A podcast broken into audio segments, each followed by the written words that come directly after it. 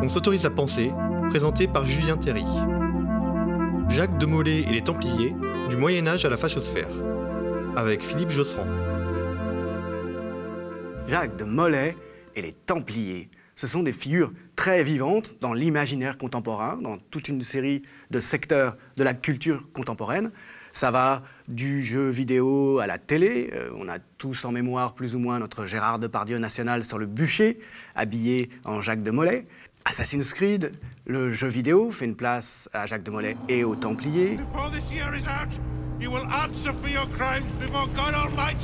Pour la droite, et l'extrême droite en particulier, pour la fachosphère, les Templiers, Jacques de Molay sont aussi des figures d'inspiration. Philippe Josserand est avec nous aujourd'hui. Bonjour Philippe. Bonjour Julien. Il vient de faire paraître un livre que j'ai eu l'occasion de lire assez attentivement avant qu'il prenne cette forme, quand c'était encore un travail universitaire. Ce livre s'appelle Jacques de Molay, le dernier grand maître des Templiers. Et il s'intéresse, ce livre, aussi bien à Jacques de Molay, le personnage de chair et d'os qui a été le dernier grand maître de l'ordre du Temple et qui a été confronté au procès du Temple, aussi bien à ce personnage qu'à sa mémoire, qu'à ses avatars depuis le XVIIIe siècle, car cette place dont je parlais de Jacques de Molay dans notre culture remonte en fait à pas mal de temps. Merci d'être avec nous, euh, Philippe. Donc, et la première question que j'aurais envie de, te poser directement, c'est peux-tu nous dire où se trouve le trésor des Templiers? Où Jacques de Molay l'a-t-il caché? Le média a besoin d'argent et euh, tes indications seraient précieuses. le trésor est encore recherché, c'est vrai, par, par infiniment de gens. Et on aura peut-être l'occasion tout à l'heure de voir justement d'où vient cette notion de trésor et pourquoi l'on parle d'un trésor des Templiers que certains ont cherché à Gisors dans l'heure, à Rennes-le-Château avec les fameuses abbé Saunière, ou cherchent encore. Picsou aussi s'était lancé dans la quête du trésor des Templiers. Picsou dans Picsou Magazine? Oui, oui, dans Picsou Magazine. Enfin, cela dit, je suis un petit peu déçu parce que je vois que tu, tu noies un peu le poisson en faisant de l'érudition au lieu de nous renseigner précisément. Je ne dirai rien. Plus sérieusement, euh, plus sérieusement est-ce que euh, tu peux d'abord euh, nous dire un petit peu qui a été Jacques de Molay avant sa mort, avant qu'il devienne ce personnage de notre imaginaire? Oui, Jacques de Molay, à la fin du XIIIe siècle, est en fait à la tête eh bien, du plus ancien ordre religieux militaire de l'histoire, et probablement du plus puissant alors. Alors un ordre religieux militaire, c'est quelque chose qui ne va pas de soi dans un contexte chrétien. L'ordre du Temple est un ordre qui a été révolutionnaire au moment de sa naissance, au tout début du XIIe siècle. Lorsque Jacques de Molay le dirige, l'ordre a presque 170 ans d'existence. Il a accumulé des domaines considérable, il a une surface politique également tout à fait considérable, et donc Jacques de Molay s'est trouvé placé à la tête de cet ensemble qui couvrait de ses commanderies en fait euh, l'ensemble des terres de la chrétienté occidentale, depuis l'extrême occident, le Portugal, l'Irlande, le royaume d'Angleterre, jusqu'en Orient bien évidemment, où les Templiers avaient mission de combattre, puisque la spécificité de cet ordre militaire, c'est qu'il lie dans un même charisme la prière et le combat. La prière et le combat étaient deux choses qui traditionnellement dans le christianisme étaient extrêmement disjointes. Et en fait, elles ont été rassemblées pour donner naissance à ces structures tout à fait particulières que sont les ordres religieux militaires. Leurs frères, que l'on appelle parfois de manière un peu abusive, les moines soldats, ont été parmi les principaux défenseurs de la chrétienté, euh, tant face au monde musulman en Orient que sur d'autres fronts, face aux païens en Baltique, face aux hérétiques parfois sur certains théâtres internes de la chrétienté. Et donc Jacques de Molay, il y avait à l'époque une quarantaine d'ordres militaires, peut-être grands ou petits, la plupart totalement oubliés. Oui, mais la plupart sont ah totalement, totalement oubliés. Certains n'ont été que des, que des projets. Beaucoup en Espagne alors peut-être Beaucoup en Espagne, beaucoup dans la péninsule ibérique. Dans la zone de confrontation, jusqu'en fait en 1453, il y a une entité politique euh, arabo-musulmane de plus en plus réduite, Jusqu'à la fin du XVe siècle, de plus en plus réduite. Les ordres religieux militaires en Espagne ont été particulièrement nombreux. Et alors ils ont été inspirés au départ de l'ordre du Temple. C'est-à-dire c'est le premier euh, à, L'ordre du Temple est le premier ce mélange tout à fait improbable du point de vue théologique entre euh, une vie de perfection vouée à Dieu et une vie de guerrier, euh, donc, qui passe nécessairement par le fait de répandre le sang. L'ordre du Temple a été le premier, et c'était quelque chose de tout à fait, de tout à fait révolutionnaire. Et comme tu le dis très bien, de difficile à concevoir en termes théologiques, puisqu'on permettait à des laïcs eh bien, de définir un itinéraire de perfection en restant ce qu'ils étaient, c'est-à-dire en restant des guerriers, en conservant évidemment un, un rapport aux arts, un rapport au sang. Alors que la pureté religieuse est, est- est incompatible normalement avec le fait de répandre le sang, avec les souillures que sont le sexe, l'argent et euh, le sang. Tout à fait. Euh, D'accord. Ici, l'interdit du sang, le tabou du sang, comme le disait Jacques Le Goff, a été levé et ces ordres ont pu être constitués comme des ordres de l'Église. hein. Ce sont des ordres religieux, même si leurs membres sont pour la plupart des laïcs, chevaliers ou sergents, puisqu'en leur sein, les clercs, les chapelains ont toujours été extrêmement minoritaires. Et il y a eu des oppositions dès l'époque, hein, si je me souviens bien. Il y a des À oppositions. l'intérieur de l'Église, il ne faut pas croire qu'il y avait unanimité pour approuver la- cette, cette nouveauté liée à la croisade hein, et à la nécessité de, de défendre la Terre Sainte contre, euh, contre les tentatives de reconquête euh, musulmane. Euh, ceci dit, comme tu le disais, l'ordre rencontre un, un succès extraordinaire Oui. dès sa naissance. Euh, en quelques générations. Et véritablement, à la fin du XIIe siècle, il s'est imposé dans le débat politique, il a justifié son existence. Les critiques théologiques ou morales qui avaient entouré sa naissance disparaissent à peu près en l'espace de deux générations.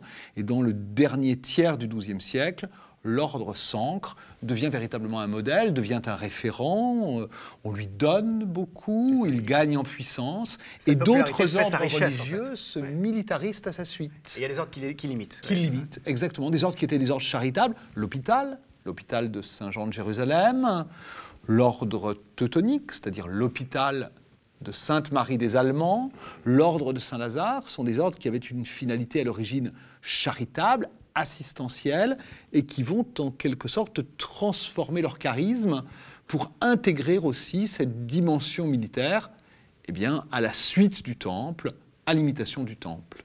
Mais le temple reste le premier, et sans doute à l'époque où Jacques de Molay en prend la direction, en 1292, il est le plus puissant, même si l'hôpital, sans doute, le suit de très près.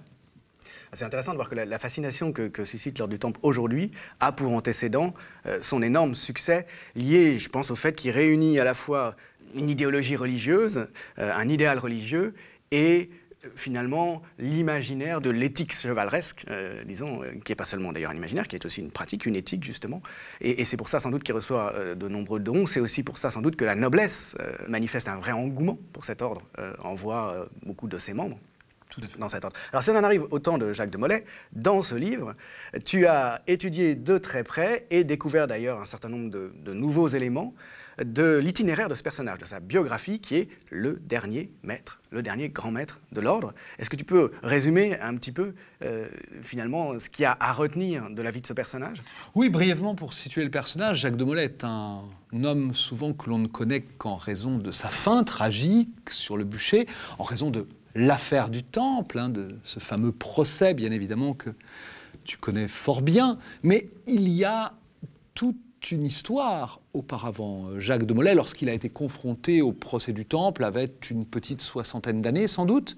Il est né au milieu du XIIIe siècle, juste avant 1250, je pense entre 1247 1249. On n'a pas moyen d'en être totalement sûr. Comme toujours au Moyen Âge ou presque. ouais. Très souvent au Moyen Âge. La seule chose que l'on sait, c'est que l'on il entre dans l'ordre du Temple à la fin de l'été 1265. C'est alors un jeune homme, il a à peu près 16, 18, peut-être 20 ans, et en fonction de l'âge que l'on lui donne en 1265, eh bien on situera sa date de naissance entre 1245 et 1250. On est au temps de Saint-Louis. On est au Euh, temps de Saint-Louis. On est sous Louis IX. hein. On est sous Louis IX et on est aux marges du royaume de France. On est même juste en dehors des royaumes de France parce que Jacques de Molay est issu de la comté de Bourgogne, c'est-à-dire de l'actuelle Franche-Comté.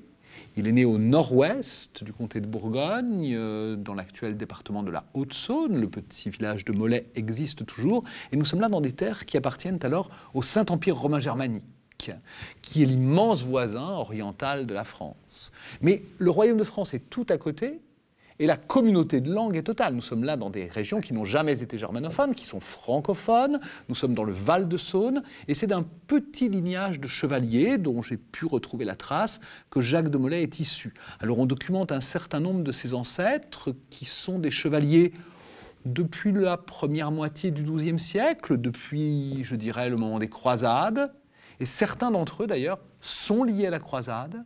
Et ce qui est extrêmement intéressant, c'est que tous sont liés à l'ordre de Cîteaux, qui évidemment historiquement a été très en rapport avec l'ordre du Temple, puisque Bernard de Clairvaux, le grand abbé de Cîteaux, est celui qui a justifié les Templiers, celui qui leur a permis eh bien, de mener cette vie tout à fait étonnante dont nous parlions, où l'on conjoint ensemble la prière et le combat à travers un texte célèbre, l'éloge de la chevalerie nouvelle, le De Laude Noé Milicier. Et c'est lui qui, dans cette controverse dont je parlais tout à l'heure, face à ses réticences à voir des, hommes de Dieu manier l'épée et répandre le sang, a fait un peu la décision et a finalement défendu euh, au plan théologique l'idée euh, d'une chevalerie du Christ. Une chevalerie du Christ au sens littéral. Jusque-là, c'était euh, cette chevalerie du Christ quelque chose de métaphorique. On disait les clercs, les hommes de Dieu sont les chevaliers du Christ, mais le combat qu'ils mènent est, purement spirituel. Alors là, c'est un combat qui désormais est militaire. Je crois même que pendant le procès du Temple, j'ai appris ça il n'y a pas très longtemps, certains Templiers interrogés ont déclaré, en déclinant leur identité, que le fondateur de l'ordre, c'était Saint Bernard. C'est-à-dire euh, donc euh, un Ils avaient une mémoire de Bernard, et en effet, certains pensaient à Bernard comme à leur fondateur. Ce qui n'est pas vrai historiquement, non. mais euh, ils en étaient convaincus. Mais ils avaient cette mémoire-là, et cette mémoire, évidemment, est un élément d'histoire très intéressant. Donc c'est un personnage qui a des liens familiaux, sans doute avec Cîteaux, qui rentre dans l'ordre du Temple jeune homme, donc. Et puis, alors, qu'est-ce qu'il fait? Il va combattre en Terre Sainte, comme le font la plupart des chevaliers templiers? Voilà, sans doute. On ne le sait pas précisément, mais compte tenu de l'urgence qui existe en Terre Sainte, aux années 1260, la Terre Sainte latine s'étiole, elle se réduit à une bande côtière devant le sultanat mamelouk qui maîtrise tout à la fois l'Égypte, la Palestine et la Syrie. Et face à la menace des Mamelouks, il faut véritablement opposer des hommes. Il y a eu plusieurs saignées parce que des forteresses importantes des Latins sont tombées, certains châteaux templiers, le château de Safed, aujourd'hui en Galilée, en 1266, et donc il a fallu apporter des hommes. On ne sait pas exactement quand Jacques de Molay est passé, mais nous avons au soir de sa vie un témoignage qu'il a donné lui-même devant la commission pontificale lors du procès, qui dit que tout jeune homme, il était parti en Terre Sainte avec l'envie de combattre, l'envie de se distinguer par les armes. Et donc on peut penser sans doute que dans l'année, en tout cas dans les années qui ont suivi sa profession dans l'ordre du Temple, à Beaune, dans le duché de Bourgogne, il a pris la mer de Marseille, d'Aigues-Mortes ou d'un port du sud de la France pour passer dans les États latins d'Orient. Et c'est en tout cas là qu'il a fait toute sa carrière. Une carrière qu'on connaît très mal parce que cette volonté de se battre, cette volonté de combattre, euh, a heurté sans doute le grand maître de l'époque, qui était Guillaume de Beaujeu, Jacques de Molay, comme beaucoup de chevaliers qui arrivaient, avait envie d'en découdre. Il venait en quelque sorte pour cela. Il voulait se battre le dit. Il voulait, se, battre, il voulait véritablement euh, eh bien, opérer des faits d'armes. Or, naturellement, euh, la résistance aux musulmans impliquait une action également politique, une action diplomatique.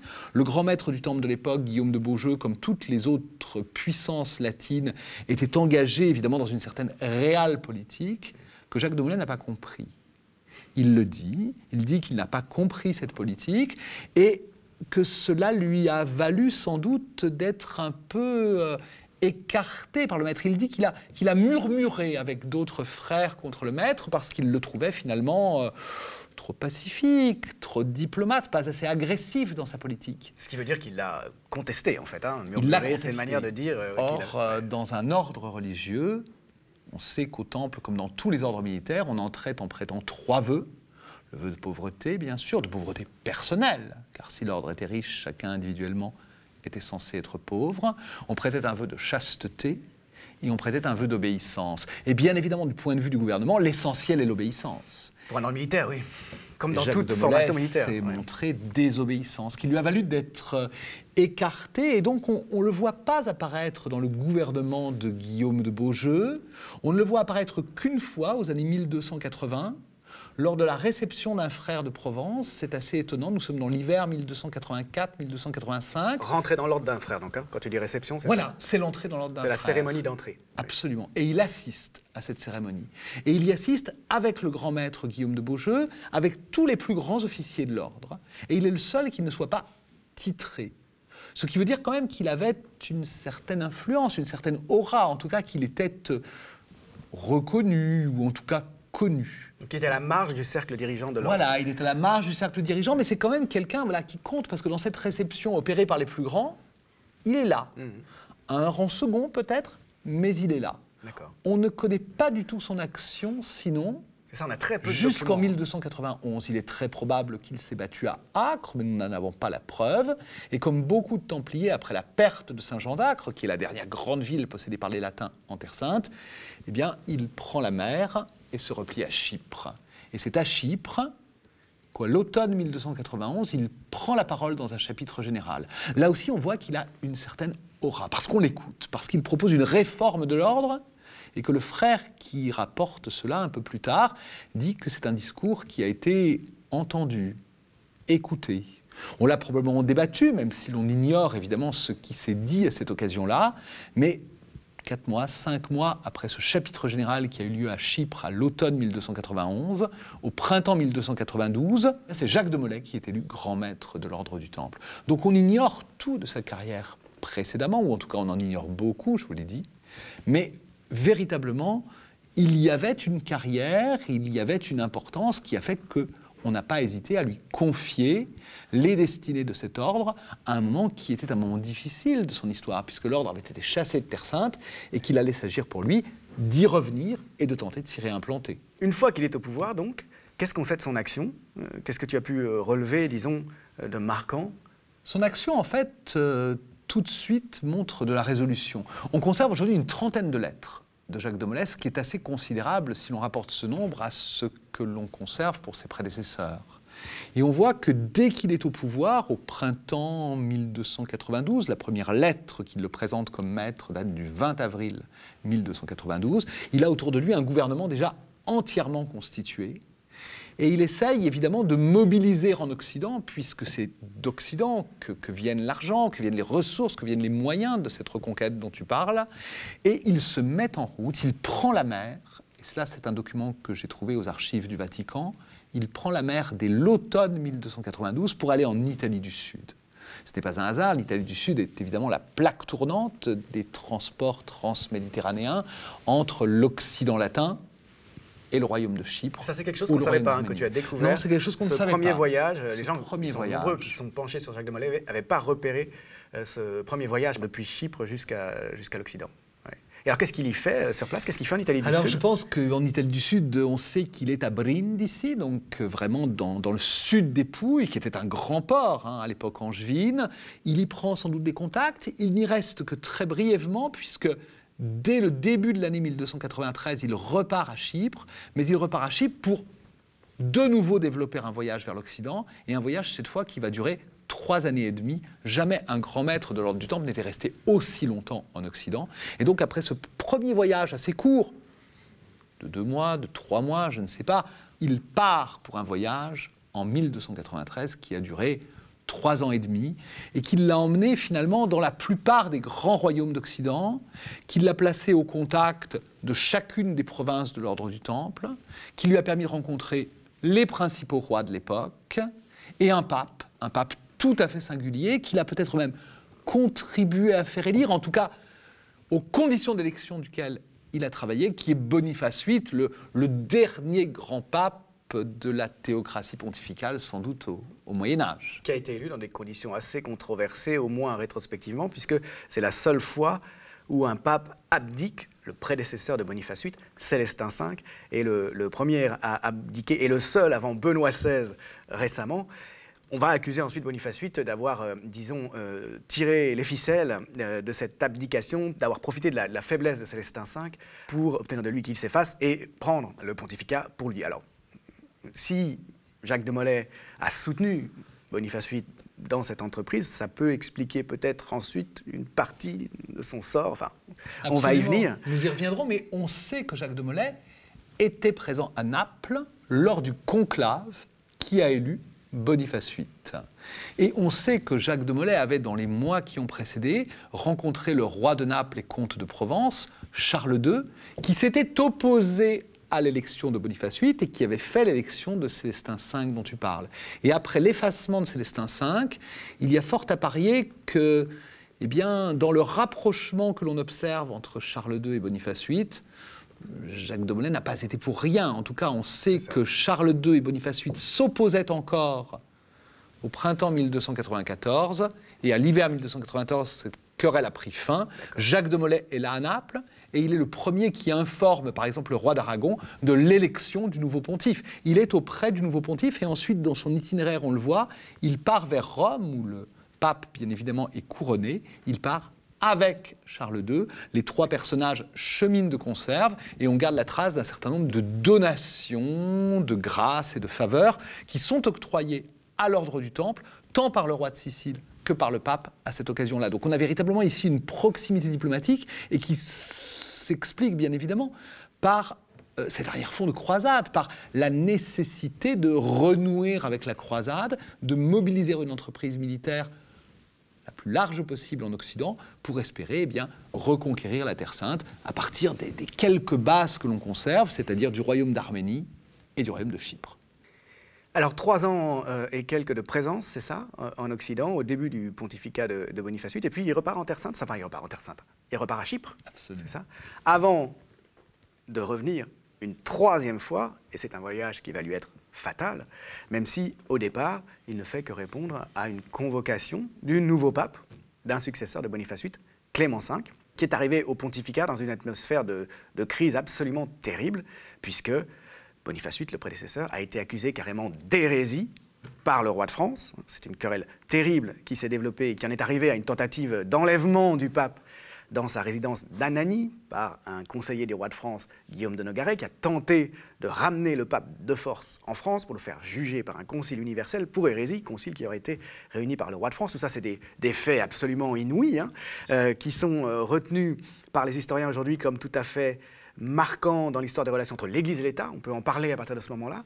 Il y a une forme de dégagement de la part des États et d'abord de l'État royal français de l'emprise universelle de l'Église qui jusque-là prévalait. Jusque-là, les papes, quand même, étaient des théocrates. Ils avaient euh, censément, en tout cas, une autorité politique et ils arrivaient à l'appliquer dans une certaine mesure sur tous les princes.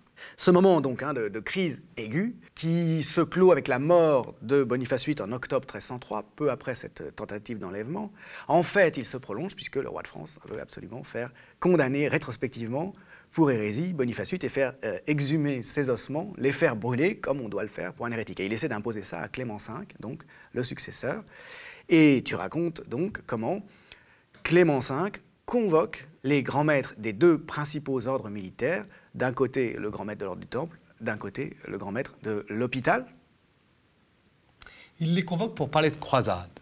Le motif est celui-là, et c'est une raison qui finalement est très naturelle parce que Jacques de Molay, lors de son voyage que nous évoquions, a parlé de croisade. Et on sait, lorsque l'on regarde ses lettres et ses échanges avec Boniface VIII et son éphémère successeur Benoît XI, prédécesseur de Clément V, qu'il a pensé revenir euh, à la curie pour parler de croisade et faire en sorte que cette croisade qu'il appelait de ses voeux se mobilise. Donc Clément V le convoque pour parler de croisade est une nouvelle qui a dû le, réjouir, l'agréer. On lui a demandé d'ailleurs d'écrire un traité un traité sur la meilleure manière de mener la croisade. Et ce traité, il l'a probablement écrit à Chypre avant de partir.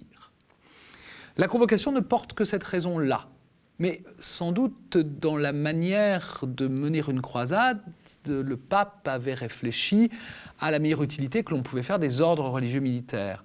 Et depuis la fin du XIIIe siècle, circulait l'idée que le temple et l'hôpital se faisaient concurrence, ce qui est très discutable d'ailleurs. Qu'ils se marchaient quelque peu sur les pieds. Et même si cela n'est pas vrai, qu'ils seraient en fait bien plus efficaces s'ils étaient réunis.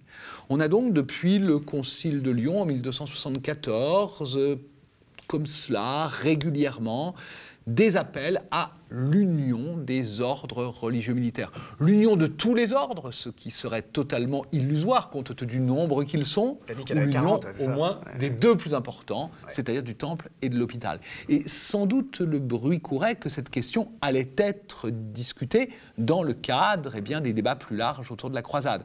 Donc Jacques de Molay a rédigé aussi, peut-être un peu plus tard à mon avis, sans doute lorsqu'il était déjà en Occident un traité sur l'union des ordres, sur les avantages et les inconvénients qu'il y aurait à une telle union dans laquelle, bien évidemment, son institution perdrait sa singularité et son identité. Et on les a conservés, ces deux traités, alors? Et on les a conservés. Et tu les étudies dans ton livre. Et je les étudie, on les a conservés. On les regarde souvent comme extrêmement médiocres, notamment pour le traité sur l'Union que Jacques de Molay refuse. Et on dit finalement que c'est un plaidoyer pro-domo, qu'il avait simplement envie de conserver son ordre, c'est-à-dire de conserver sa place. Il défend les intérêts de son institution euh, de manière un peu corporatiste. euh, Voilà. Enfin, il défendrait, hein, parce que c'est. C'est pas forcément un, un jugement que tu partages entièrement? Non, ce n'est pas forcément un jugement que je partage, parce que lorsque l'on lit ce traité, on se rend compte qu'évidemment, il y a des arguments qui sont des arguments corporatistes, mais il y a aussi véritablement l'idée que cette fusion n'apporterait pas forcément quelque chose, qu'elle serait de toute manière très complexe à mettre en œuvre, que les ordres avaient déjà arrêté des moyens qui leur permettaient de fonctionner, je dirais, et de coexister intelligemment. Et cette union, de toute façon, n'était pas une panacée. Donc, il en soulève tous les inconvénients, et très habilement parce qu'il a une certaine rhétorique, et je crois qu'il a beaucoup d'intelligence, il montre que, bon, tout de même, il faut bien lui concéder quelque chose euh, au pape. L'union aurait deux avantages pour lui. Mais ces deux avantages euh, sont des avantages presque paradoxaux, parce qu'il montre que si les ordres étaient réunis en un seul, ils se défendraient beaucoup mieux contre les laïcs, ils résisteraient aux empiétements de leur juridiction, Contre l'ordre temporel en Occident, alors, voilà. Et il saurait peut-être euh, mieux s'imposer aussi aux princes. Ce sont deux avantages que l'on peut entendre, mais on peut être certain que les laïcs et les princes, de ces deux avantages, n'en voulaient à aucun prix. Donc c'est une manière de souligner des avantages et de concéder, je crois, des avantages dont ils savaient très bien que nul n'allait les reprendre. Donc c'est une manière assez habile, finalement, euh, de maintenir les choses en état. Il a travaillé à réformer son ordre, à le rendre opératoire, mais pour lui, le temple et l'hôpital avaient chacun leur place.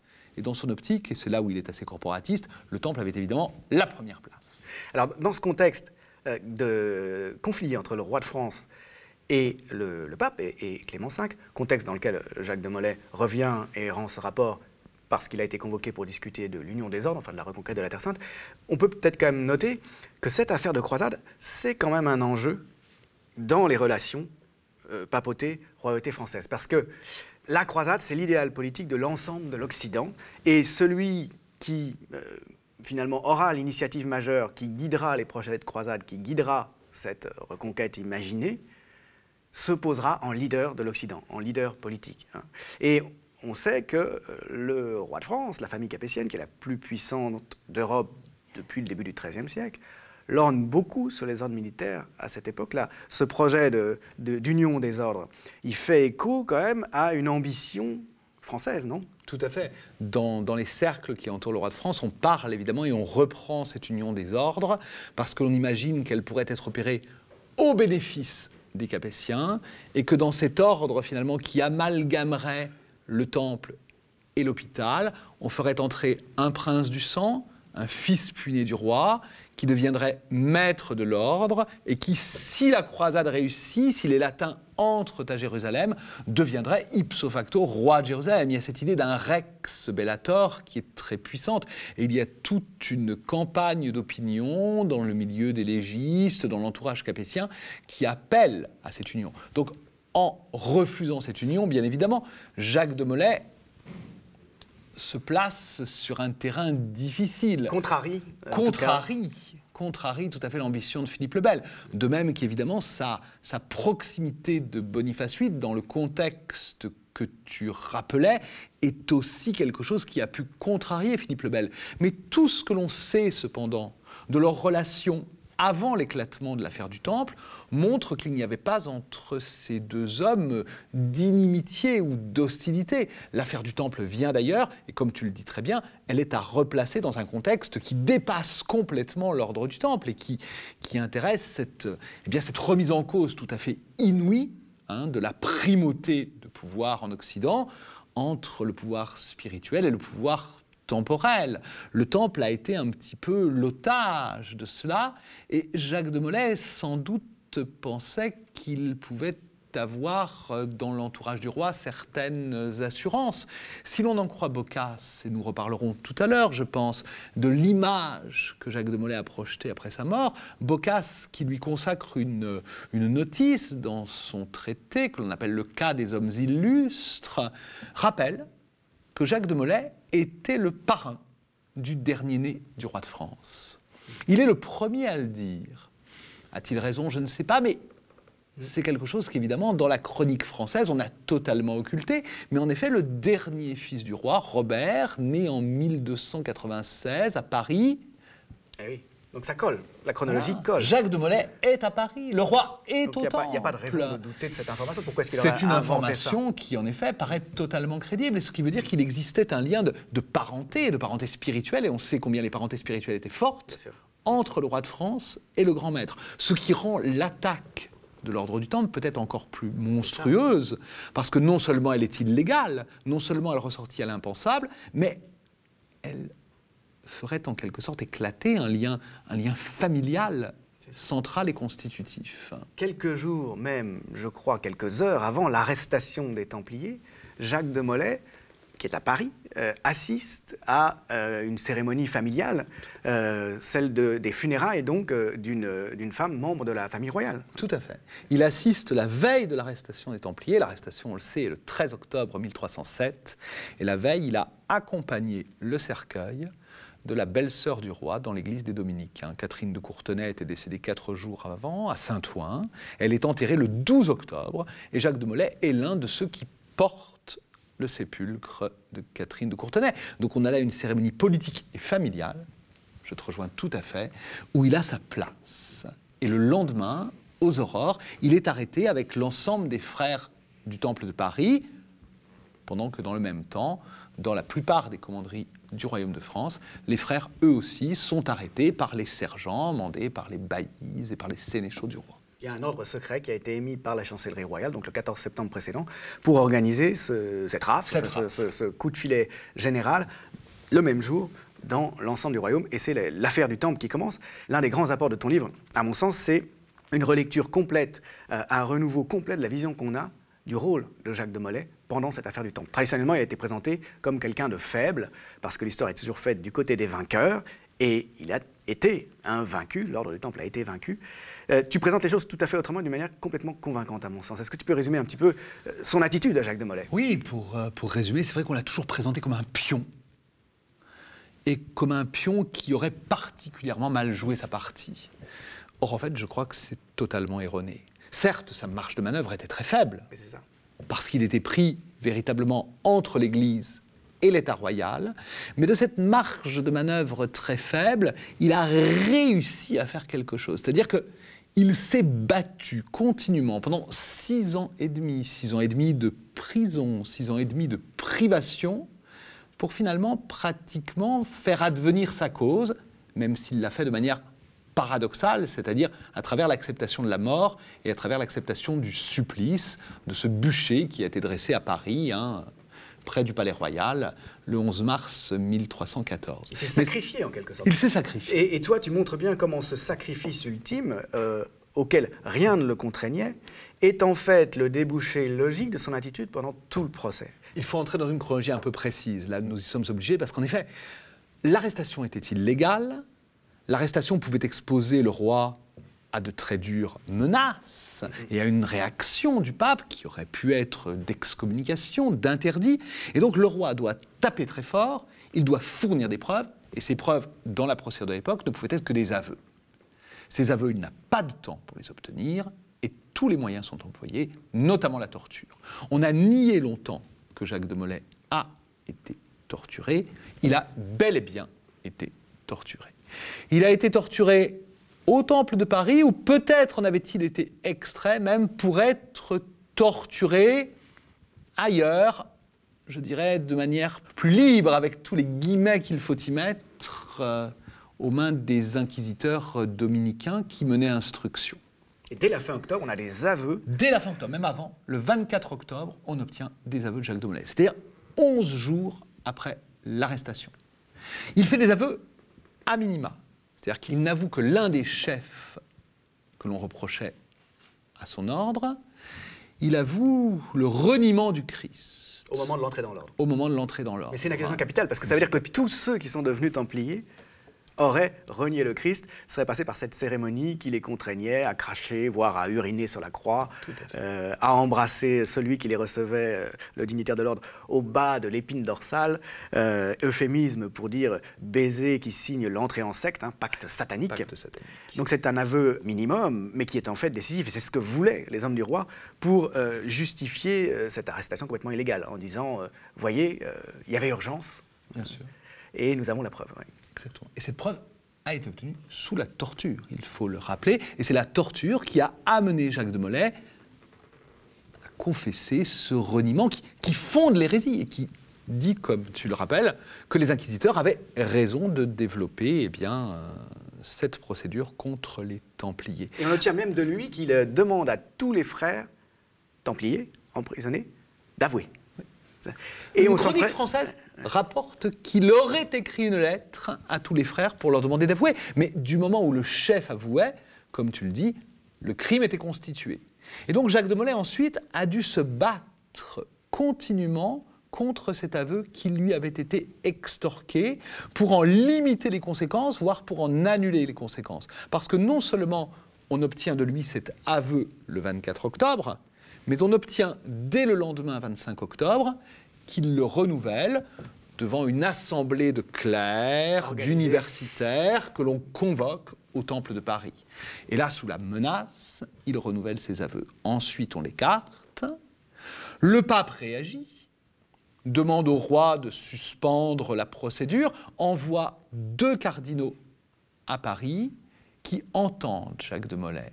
Et là, Jacques de Molay, à la fin de l'année 1307, nous sommes autour de Noël, juste après Noël, dans une église, on ne sait pas laquelle, Notre-Dame peut-être ou une autre, obtient devant les cardinaux et devant une foule de parler. Il feint de vouloir confesser, je dirais plus largement, les crimes qu'il avait avoués. Et devant cette foule qui est rassemblée, eh bien, il découvre son côté, il découvre son côté droit, il enlève ses vêtements, il montre donc la manière dont son corps a été tuméfié, martyrisé, torturé, et il dit, mais voyez Seigneur, euh, on nous aurait fait avouer euh, tout ce qui était possible d'avouer. Donc il montre en fait euh, comment ces aveux ont été extorqués. Le roi bien sûr réagit, Mollet est écarté de Paris, il est envoyé à Corbeil, et le pape ne pourra jamais le voir. Lorsque le pape, à l'été 1308, exige que les chefs du temple soient produits devant lui, il réside alors à Poitiers, le roi les rassemble, les amène depuis l'île de France jusque dans la veille de la Loire, et il s'arrête à Chinon, parce que supposément il serait fatigué. Et à Chinon, on envoie de nouveau des cardinaux pour les écouter des cardinaux qui peut-être menacent Jacques de Molay, on ne sait pas, mais qui obtiennent en tout cas qu'il renouvelle ses premiers aveux. Et des cardinaux qui sont probablement proches du roi de France. Absolument. Et qui font cela, je dirais, euh, pour sauver la face du pouvoir pontifical. Jacques de Molay entre dans leur jeu parce qu'il se dit que c'est le seul moyen d'être remis aux mains de l'Église. Il renouvelle ses aveux, il est donc absous, mais il n'est pas pour autant remis aux mains de l'Église. On le ramène en Île-de-France dans une prison royale. Et en 1309, une troisième fois, de rechef, devant la commission pontificale, il essaye de parler en demandant cette fois à voir le pape et en disant qu'il ne lui parlera qu'à lui et qu'il lui fera valoir des choses qui sont à l'honneur de l'Église et qui briseront la procédure. Évidemment, le pape ne l'a jamais admis et cinq ans plus tard, cinq ans plus tard, en 1314, après que l'ordre a été entre-temps aboli en 1312 au Concile de Vienne, le pape envoie des cardinaux chargés de prononcer une sentence. On la connaît, c'est une sentence de prison perpétuelle. Et à l'écoute de cette sentence, Jacques de Molay se saisit de la parole, qu'il a, il le comprend bien, pour la dernière fois. Il proclame l'innocence de son ordre. C'était à Paris le 11 mars 1314. Et c'est un geste d'un courage tout à fait extraordinaire, parce qu'il sait qu'en disant cela, il entre dans la catégorie des relapses qui lui vaut d'être passible de mourir par le feu. Et le soir même, le bûcher est dressé sur une petite île de Seine, en aval du Palais Royal, où avec le commandeur de Normandie, Geoffroy de Charnay, qui l'a suivi, ils sont brûlés l'un et l'autre. Il s'est donc sacrifié pour faire valoir l'innocence de son ordre. il n'a pas prononcé de malédiction. On pourra revenir peut-être sur son origine, mais il a appelé au jugement de Dieu.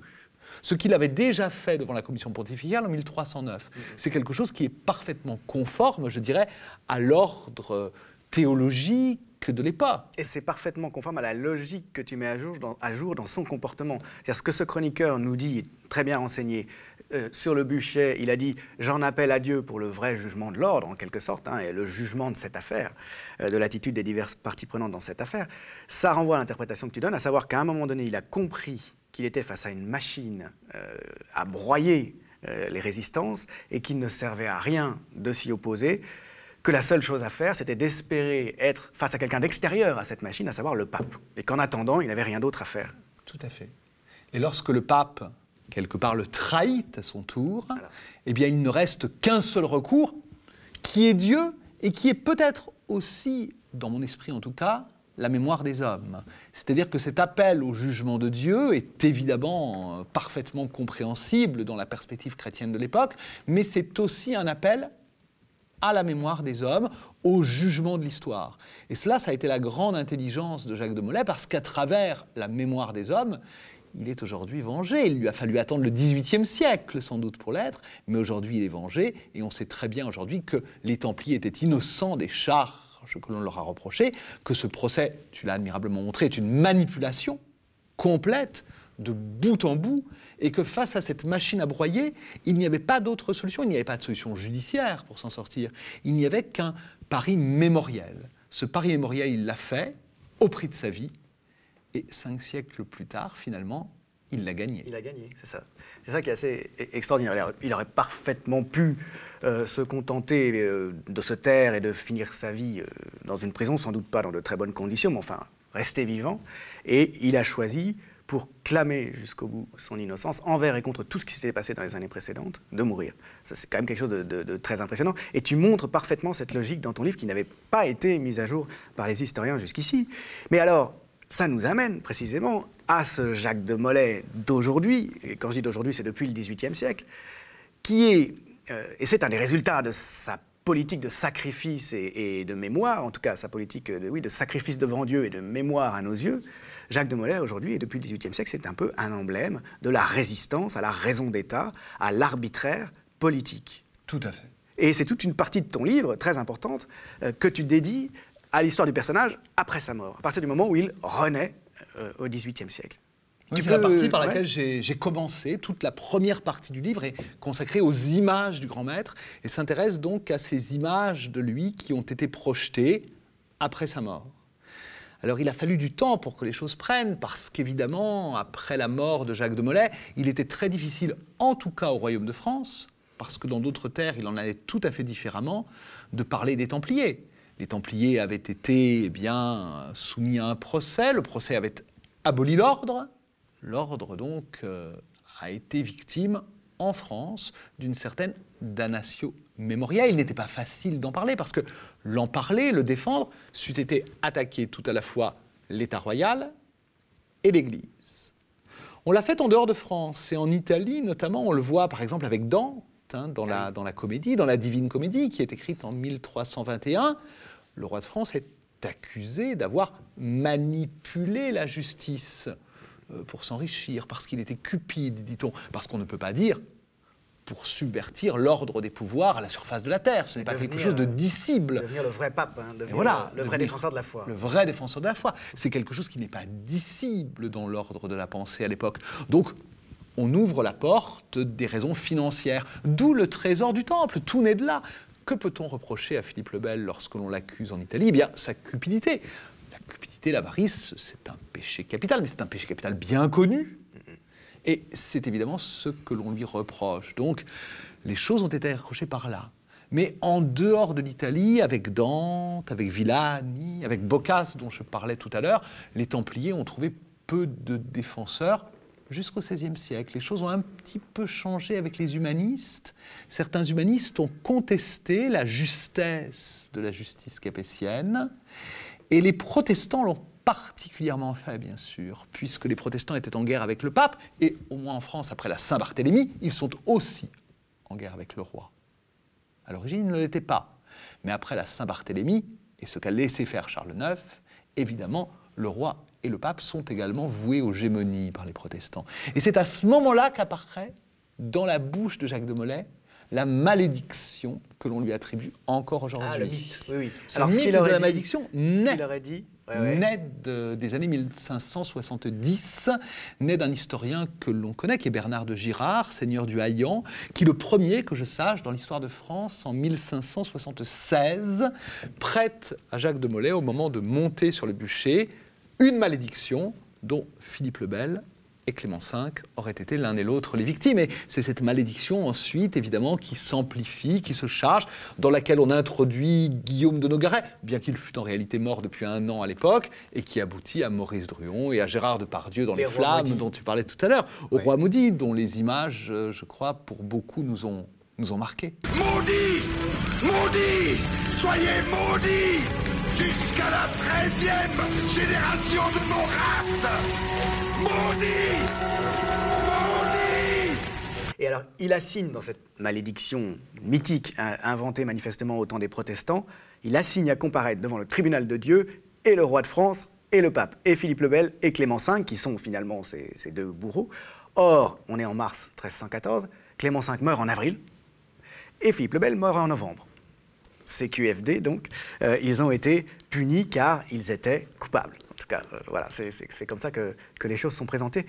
Ceci dit, donc, c'est surtout au XVIIIe et au début du XIXe siècle que Jacques de Molay redevient une figure importante. Et il y a ensuite une ligne de généalogie jusqu'à aujourd'hui euh, qui se développe.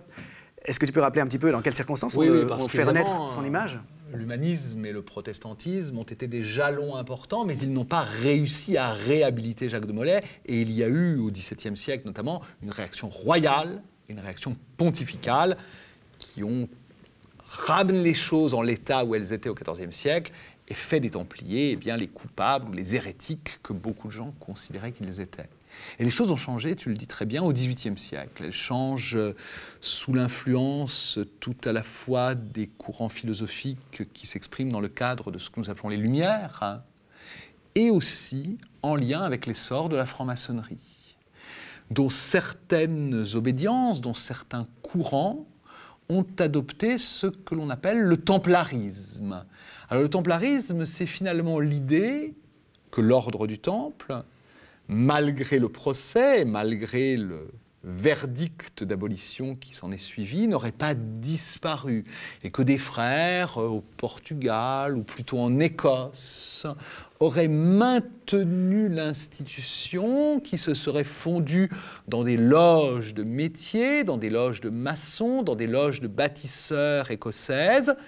Et puis, eh bien, ces loges, qui étaient des loges opératives au Moyen Âge, c'est-à-dire des loges de gens de métier, seraient devenues, à partir du XVIIe siècle, des loges plus spéculatives, des loges de réflexion, des loges plus intellectuelles, des loges plus philosophiques, dont la franc-maçonnerie émane. Alors c'est une filiation qui est évidemment une filiation mythique, mais c'est un mythe dont la charge symbolique est extrêmement forte et auquel le XVIIIe siècle a très largement adhéré. En réalité, on le sait aujourd'hui, la franc-maçonnerie est née en 1717. On a même idée qu'elle serait née le 24 juin 1717, si l'on en croit les constitutions d'Anderson, qui sont son premier grand texte fondateur, lorsque, dans une arrière-taverne de Londres, quatre loges décident de, de se rassembler pour former la Grande Loge de Londres et de Westminster. C'est dans cette taverne qui s'appelait, je crois, Loi et le Grill, The Goose and the Girridon, que la franc-maçonnerie est née, une franc-maçonnerie anglaise, une franc-maçonnerie extrêmement égalitaire, où il n'existait à l'origine que deux grades, celui d'apprenti et de compagnon. Le grade de maître est apparu ensuite, en 1730, pas avant. Mais évidemment, cette réflexion maçonnique, elle a très vite eu infiniment de succès, dans les îles britanniques et en dehors. Et lorsqu'elle passe le Channel, lorsqu'elle va sur le continent, que ce soit au Royaume de France ou dans l'Empire, elle touche d'autres milieux, elle touche la noblesse, elle touche aussi le clergé, on l'a un peu oublié au XVIIIe siècle. Et chez ces ordres privilégiés, bien évidemment, la maçonnerie peut exciter beaucoup, mais son principe égalitaire euh, choque que ce n'est pas très glamour et les origines ne le sont pas davantage. Dire que l'on descend d'une confédération qui est née d'une arrière-taverne londonienne et où finalement euh, les frères sont tous plus ou moins sur un même plan.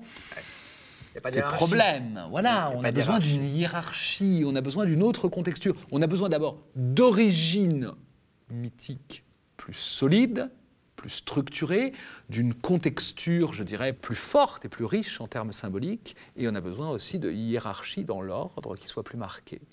Et c'est là où, parmi évidemment les contextes et les hiérarchies auxquels on pense, l'ordre du temple est entré en jeu. On pensait jadis que les Templiers avaient été récupérés dans la franc-maçonnerie, pas par toute la franc-maçonnerie, mais par certains courants aux années 1750-1760. Je montre, après d'autres, qu'en réalité la chose est antérieure et que dès les années 1730, dès la fin des années 1730, certains francs-maçons postulent qu'ils seraient les descendants des Templiers et qu'il leur appartiendrait donc de réactiver tout à la fois la spiritualité de cet ordre et puis peut-être aussi de le, de le restaurer. Car on a pensé à le restaurer dès cette époque. J'en profite pour préciser que ton livre a reçu très récemment un prix, le prix du Grand Orient de France, euh, qui témoigne de l'intérêt actuel encore de- des maçons pour cette figure de Jacques de Molay et des Templiers. Mais alors, si on continue ton récit, il y a quand même un moment plus précis où un franc-maçon décide de rétablir tout simplement l'ordre du Temple et de rétablir une filiation entre les grands maîtres. Depuis Jacques de Molay, le dernier connu, le 23e, celui qui est mort sur le bûcher est censé avoir été le dernier, et lui-même, et ce personnage, donc assez fascinant. Alors ce personnage, c'est Fabré Palapra, qui est, un, médecin de l'Empire et qui va restaurer l'ordre du Temple au tout début du XIXe siècle. Euh, jamais jusqu'alors dans les loges maçonniques qu'on avait été jusque-là. On s'était réclamé du temple, on avait créé des systèmes de haut grade où il y avait des grades templiers, le chevalier Kadosh et tant d'autres. On avait institué dans le Saint-Empire romain germanique aux années 1760 courant la stricte observance templière qui prétendait restaurer l'ordre du temple, mais hum, ces choses n'avaient pas réellement pris.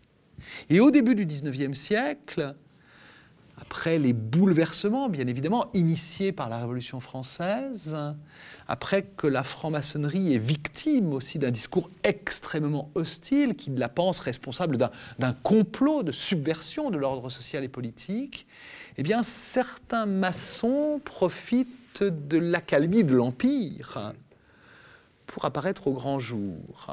Et donc, à la charnière du consulat et de l'Empire, là, on observe une effervescence tout à fait étonnante où les Templiers reviennent en scène. On a d'abord une pièce de théâtre, la pièce de Renoir en 1805. C'est aujourd'hui un dramaturge quelque peu oublié, mais ce fut cette pièce de théâtre, Les Templiers, le plus grand succès dramatique de l'Empire. Ça a été à la comédie française de l'époque, que l'on appelait le théâtre français, un triomphe absolu, avec Talma dans le rôle du jeune Marigny, avec Lafont dans le rôle de Jacques de Molay, Grands acteurs de l'époque. grands acteurs de l'époque. les, les Gérard Depardieu de l'époque. Tout à fait.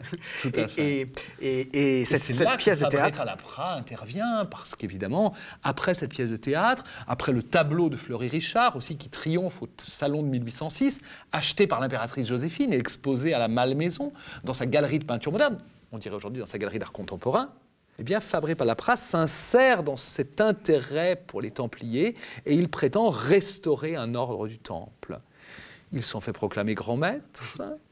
Et il explique qu'en fait, eh bien, il y a eu depuis Jacques de Molay une lignée ininterrompue de grands maîtres qui passe évidemment par les personnages les plus fameux. On y croise du Guesclin, Albert Guesclin était on grand y de croise, voilà, on y croise le régent, Philippe d'Orléans, et il y a un document tout à fait intéressant qu'on appelle la charte de transmission, où le successeur de Jacques de Molay, le successeur car il n'existe pas, un certain Jean-Marc l'Arménius, en 1324, abandonne ses pouvoirs à un certain patriarche d'Alexandrie, et lui-même les transmet, et à chaque fois que le pouvoir est transmis, la charte est transmise, et chacun de ses grands maîtres rajoute une signature autographe au bas de ce document, qui est un faux de la fin du XVIIIe, mais que Fabré Palapra paraphe à son tour.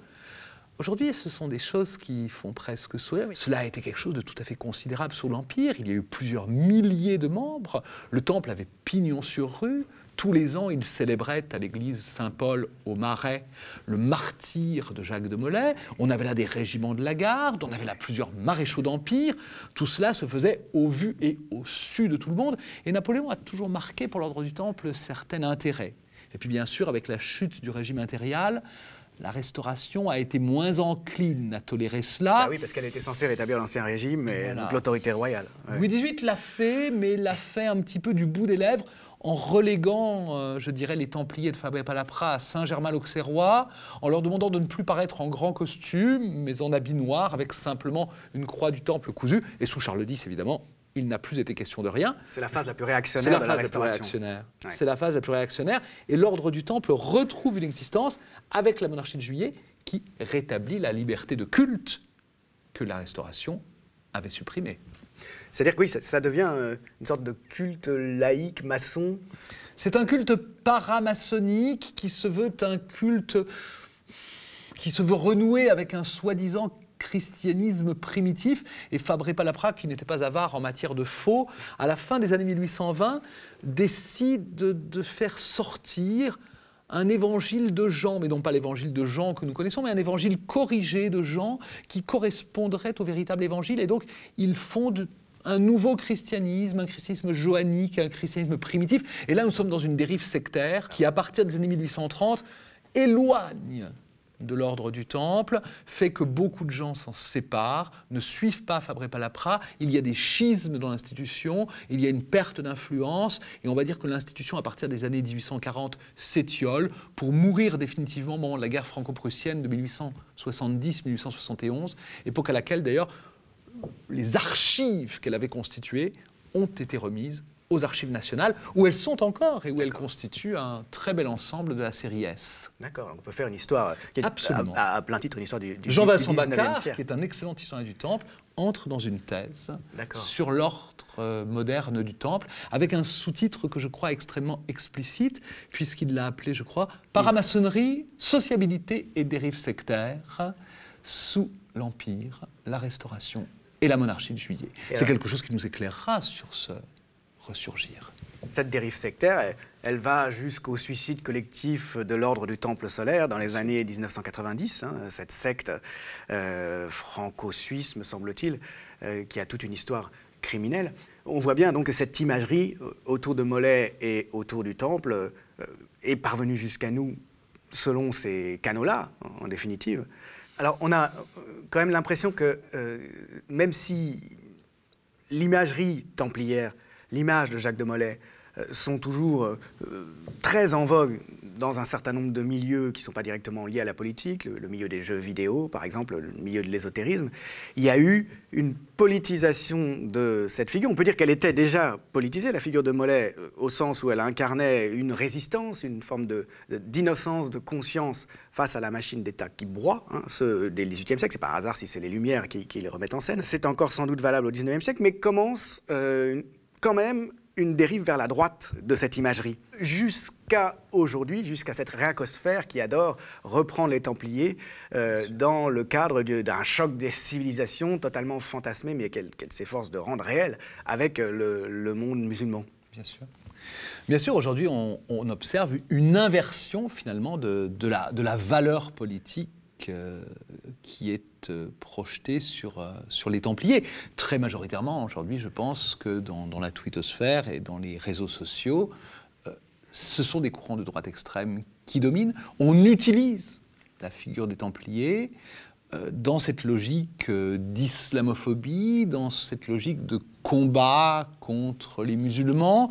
On essentialise ce combat, on l'exagère. On oublie évidemment tous les points de rencontre qui ont opéré en Terre Sainte comme ailleurs sur la frontière.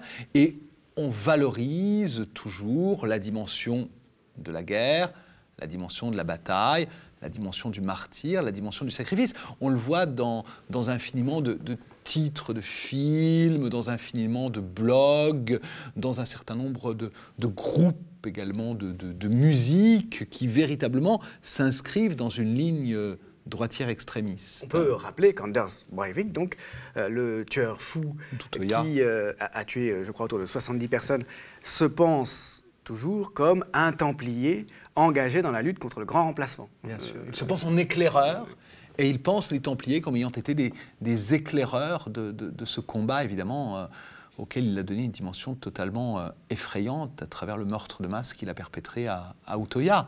Non, non, c'est quelque chose qui existe très largement, qui existe beaucoup également en Amérique du Nord, cela ne nous surprendra pas. Et cette association à la droite extrême des Templiers, et je dirais de Jacques de Molay à leur suite, car il n'est pas la principale figure que l'on utilise, est en contradiction complète avec euh, l'image politique originelle des Templiers, qui au XVIIIe siècle ont été réinvestis par les Lumières et qui, jusque, je dirais, aux années 1840, sont des marqueurs de gauche, sont des marqueurs du progressisme, sont des marqueurs, je dirais, du libéralisme politique de l'époque, en rupture avec l'Ancien Régime, en rupture avec des sociétés dominées tout à la fois par la monarchie absolue et par l'Église. La rupture, paradoxalement, euh, s'est opérée euh, à travers Michelet, dont la figure est intéressante. Pour un historien du Moyen Âge, évidemment, Michelet est euh, un passage incontournable. et on grand voit historien bien- libéral républicain du 19e siècle. Absolument. Très grand historien, libéral, républicain, et qui, parce qu'il est libéral et parce qu'il est républicain, dans son jeune temps, au début des années 1830, est un tenant des Templiers. Il est romantique. Il est romantique, absolument. Il montre combien, euh, eh bien, euh, le combat de ces hommes contre l'arbitraire royal lors du procès a été juste, et combien le procès est une machination. Et puis, on le sait parce que Michelet a été un partisan de la Révolution de 1830, mais il était, dans le cadre de la monarchie de juillet, un partisan du mouvement. Or, comme l'ordre l'a emporté sur le mouvement, très vite, on a écarté Michelet du pouvoir et on lui a donné un poste magnifique, mais qui était également une voie de garage, qui était la conservation des archives du royaume. Et aux archives du royaume, Michelet s'est confronté eh bien, à ces immenses rouleaux de parchemin, à ces documents tout à fait considérables que sont les procès-verbaux des interrogatoires des Templiers devant la commission pontificale de Paris. En Et 1309, en 1310. 1309-1310. Et il les a publiés. Il les a publiés avec, en plus, les interrogatoires des agents du roi de 1307. Pendant quatre ans à peu près, entre 1833 et 1837, il travaille, non pas quotidiennement, mais chaque semaine à ces transcriptions extrêmement longues. Il a un peu d'aide, bien sûr, enfin il n'en a pas tant que cela. C'est un travail qu'il a mené véritablement de son propre chef. Et il a été quelque part bah, submergé par ce document source, à force de lire ces récits d'hérésie, à force de lire ces aveux répétés, à force d'entendre parler de sodomie, d'incitation à pratiquer la sodomie, de démonolatrie, d'adoration d'une tête, à force de lire le nom du Baphomet, oui. eh bien, il a pensé que quelque part, euh, les Templiers n'étaient pas aussi blancs que l'on le disait. C'est la force de suggestion des témoignages finalement. hein. À force de faire, surtout quand on fait dire à quelqu'un, en plus c'est pas simplement qu'on le dit, c'est qu'on le fait avouer par la torture certes, mais ça se voit pas quand on lit la déposition. Ça a une force de crédibilisation finalement des choses euh, qui fait qu'on, je crois que c'est Jeremy Bentham qui a dit ça. euh, pour ne pas croire un témoignage, il faut une raison. Il faut une raison de ne pas croire, et une raison très forte, parce que voilà, il y a cette puissance de conviction. Et Michelet en a été victime d'une certaine Oui, façon. et Michelet en a été victime. Michelet en a été victime, et en fait, dans le troisième tome de l'histoire de France, qu'il fait paraître au printemps 1837, il y a un très beau chapitre sur les Templiers, dont il a conscience de la force, puisqu'il le donne comme un article à part à la grande revue de l'époque, à la revue des Deux Mondes. Il paraît, je crois, le 1er mai 1837. Et dans cet article, Michelet, pour la première fois de sa carrière, admet que les Templiers ont fait de graves aveux, dit-il. Et il admet que certaines des charges que l'on leur reprochait étaient réelles, au moins à titre symbolique. Et il ajoute que Jacques de Molay, le grand maître, n'a pas su les défendre, qu'il a été extrêmement mauvais. Et à partir de là, évidemment, il enclenche quelque chose. Parce que lui qui est libéral, lui qui est un homme de gauche, assume pratiquement le discours des adversaires des Templiers, c'est-à-dire des secteurs les plus réactionnaires de la société de l'époque, antimaçonniques et catholiques les plus virulents et les plus intransigeants. Michelet, dans l'argumentation évidemment, est beaucoup plus fin qu'ils ne le sont, mais il se range comme eux à l'idée que les Templiers sont coupables. Et d'ailleurs, on voit des écrivains catholiques qui s'emparent immédiatement de la chose et qui disent, bah voyez, même Michelet, bien que voltairien, attaque terrible dans la bouche d'un catholique de l'époque, dit que les Templiers sont coupables. C'est dire combien nous, qui sommes des gens de bien, des gens qui pensons bien, sommes fondés à le penser également. Et on voit que non seulement, évidemment, il légitime le propos des adversaires des Templiers, mais les gens de gauche, Henri Martin par exemple, avec son histoire populaire de la France, sont troublés. Et si Henri Martin n'admet pas que les Templiers pratiquaient ce, ce rituel d'initiation symbolique qui aurait impliqué qu'ils se baisent l'anus les uns des autres, il est quand même troublé par certaines choses. Et lui aussi euh, revient un petit peu sur la foi de sa jeunesse. Ça, c'est un moment, je crois, absolument central. La gauche se détache des Templiers, et elle s'en détache d'autant plus qu'aux années 1840. Ce qui fait marqueur désormais de la gauche, ce n'est plus tant, je crois, l'opposition entre le libéralisme politique et l'ancien régime, que le rapport que l'on développe à la question sociale. Bien sûr. C'est l'irruption des masses sur le terrain de la politique. Et évidemment, autant les Templiers pouvaient être des marqueurs de gauche dans la lutte pour les libertés politiques, autant les Templiers, évidemment, sur le terrain de la question sociale, ils sont de peu d'utilité. Ce sont des seigneurs, C'est un ordre aristocratique. c'est un ordre aristocratique, on peut y mettre des bémols, mais bien évidemment, il est perçu comme tel. Et donc, les penseurs de gauche, et on le voit très bien avec certains penseurs marxistes ou proudhoniens, sont détournés. Ils sont bon, qu'ils soient coupables ou pas, de toute façon, ce n'est pas notre combat. pas Et donc, problème. les Templiers sont abandonnés par la gauche de l'opinion, récupérés par la droite.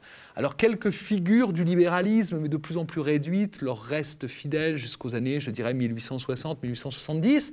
Mais à partir de ces années-là, en même temps que certains éléments, je dirais, de l'histoire templière basculent dans l'ésotérisme, les autres sont reprises par une histoire, je dirais, beaucoup plus conservatrice.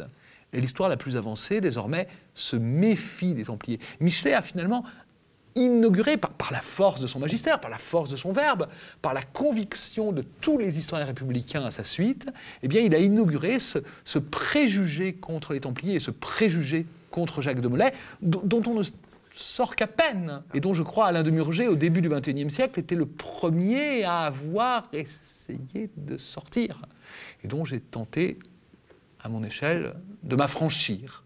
Il y a eu finalement, après Michelet, de la part des historiens, un préjugé défavorable euh, contre les Templiers. Il n'y avait pas de fumée sans feu. S'ils avaient été condamnés, c'était nécessairement qu'ils avaient au moins fait un petit quelque chose.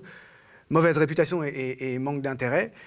Ton livre, euh, Jacques de Molay, le dernier grand maître des Templiers, qui est un livre d'histoire du Moyen Âge et un livre du 18e, du 19e et du 20e siècle, un livre qui, fait le lien finalement euh, entre euh, l'histoire médiévale et l'histoire contemporaine, marque euh, une sorte de réhabilitation de Jacques de Molay, sans doute un tournant dans l'histoire de ce personnage, et vient nous rappeler donc hein, que euh, les Templiers ne sont pas seulement des figures qui euh, devraient être emblématiques pour la droite et pour la réaction.